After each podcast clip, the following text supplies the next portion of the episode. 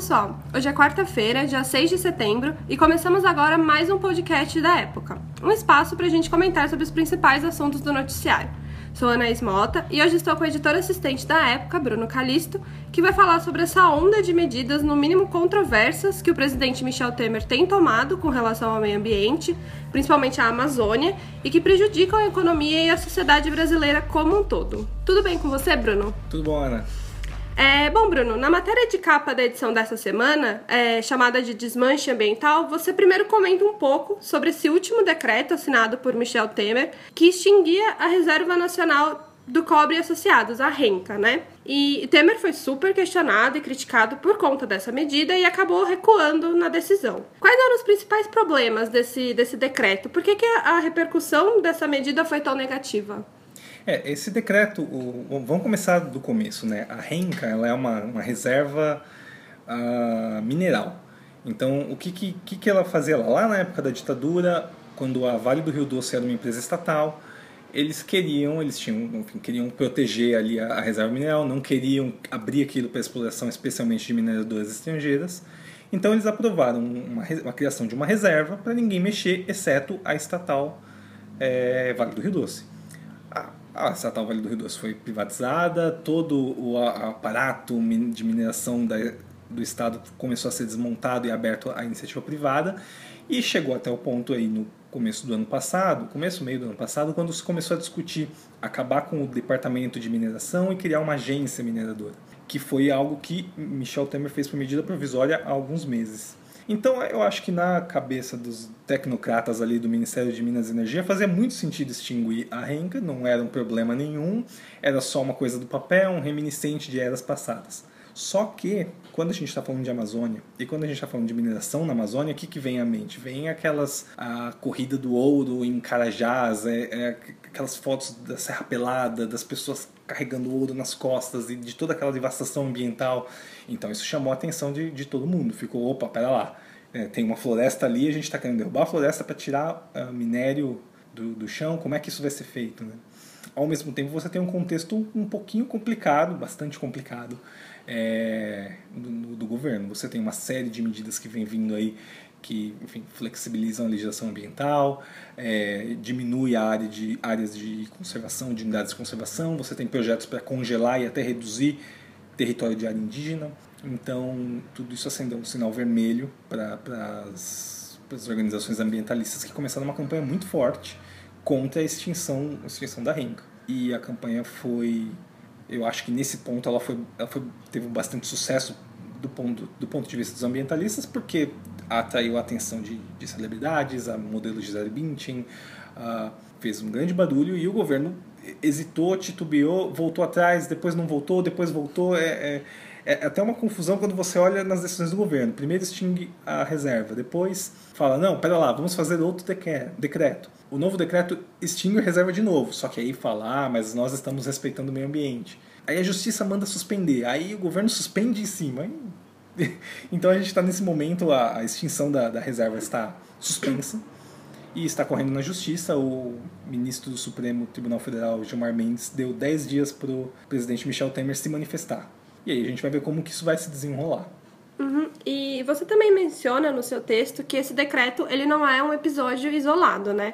E ele faz parte de uma série de atos contra a, o ambiente, enfim, é que que vem desde o governo Dilma, não é uma coisa que, que começou agora. E tanto é que recentemente a gente teve também o caso com a Noruega, né, que reduziu os repasses para o Fundo Amazônia por conta da piora nos índices de desmatamento da floresta em 2016. E, e, de que forma isso influenciou, né, está influenciando na nossa economia, na sociedade e, claro, no, no meio ambiente, assim, de forma geral?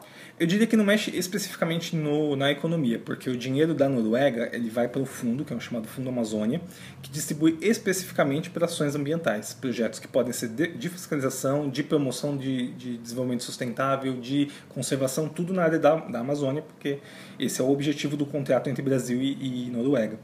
Então eu acho que não, especificamente não mexe com a economia, mas com certeza mexe com o como que o Brasil lida aí com, com as políticas ambientais, tanto de promoção de uma economia sustentável, quanto de fiscalização e combate ao desmatamento.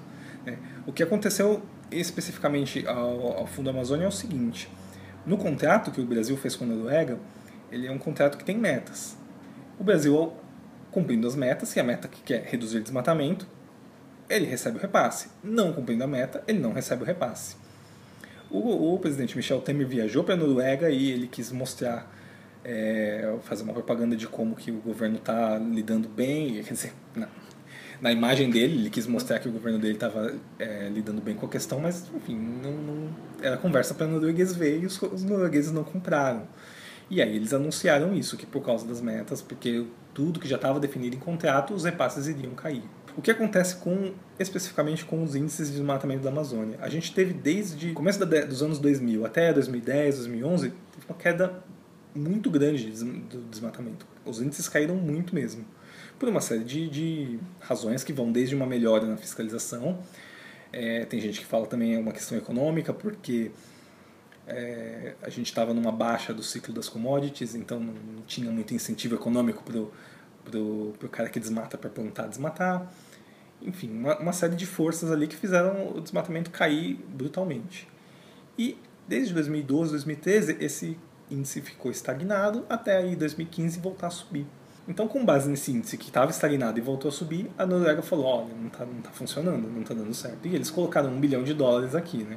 E, então é por isso que eles reduziram o repasse. Para onde vai o dinheiro da Noruega? Uh, ele, é, ele vai para o BNDES, ele vai para um fundo que é gerido pelo BNDES. E o BNDES distribui conforme a existência de projetos. Então você tem uma ONG ambiental, você vai lá e faz um projeto para pedir dinheiro. Você tem, você é prefeito de um município que está na Amazônia, você faz um projeto pede dinheiro para o BNDES. Você é governo estadual, governo federal, empresa, produtor rural, todo mundo pode. É, é, não, não existe um limite. Na maior parte o dinheiro vai, primeiro para governo estadual, segundo para ONG, terceiro para o governo federal essa, essa, uh, essas porcentagens estão mudando, está aumentando o repasse para o governo federal. E o que, que, o governo federal usa esse dinheiro? Ele usa para colocar na fiscalização. Então, quando a Noruega é, dando menos dinheiro, vai ter menos dinheiro para o IBAMA, para o Ministério do Meio Ambiente colocar em fiscalização na floresta. Por isso que é, é complicado e por isso que vai é possível que tenha um impacto na forma como o governo controla uh, os os danos ambientais na Amazônia. É, eu acho que a mensagem que passa é, é de que não é mais um, um, um vale tudo, assim, que também tem implicações é, econômicas e diplomáticas e não é simplesmente, ah, a gente vai lá e desmata e tá tudo bem. Uhum.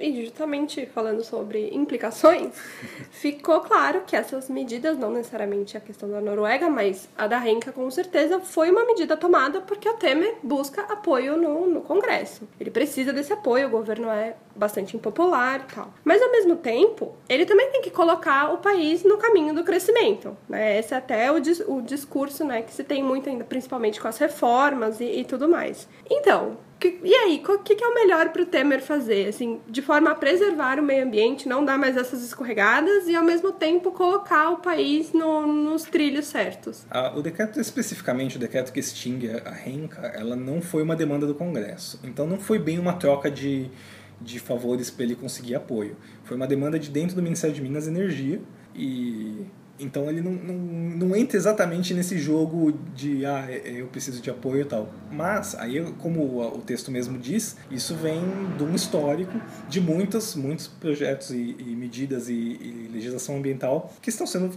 é, negociadas no varejo ali do Congresso. O que acontece é que o, o governo Temer, o presidente Temer, é, é um presidente de um governo fraco. Ele é um presidente de um governo extremamente impopular, taxas baixíssimas de aprovação. Ele é um presidente que está fazendo medidas impopulares, por isso a, a população também reage. Ele é um presidente cercado, cerceado pela Operação Lava Jato e pela Polícia Federal. E ele mesmo falou isso há algum tempo que ele prefere é, concentrar seus esforços em agradar o parlamento do que a, a opinião pública. E é isso que ele está fazendo. E como que ele agrada o parlamento? Bom, um dos caminhos é agradar a Frente Parlamentar da Agropecuária, a bancada ruralista, que tem mais de 200 deputados. Então você pega, por exemplo, a gente até cita esse caso na matéria, um dia antes de ser votada a denúncia contra o Temer, o presidente se, é, se reuniu, se encontrou com mais de 50 deputados da bancada ruralista. E quem acompanha os bastidores, eu não posso dizer por mim, mas eu escutei de algumas fontes que acompanham bastidores, ele prometeu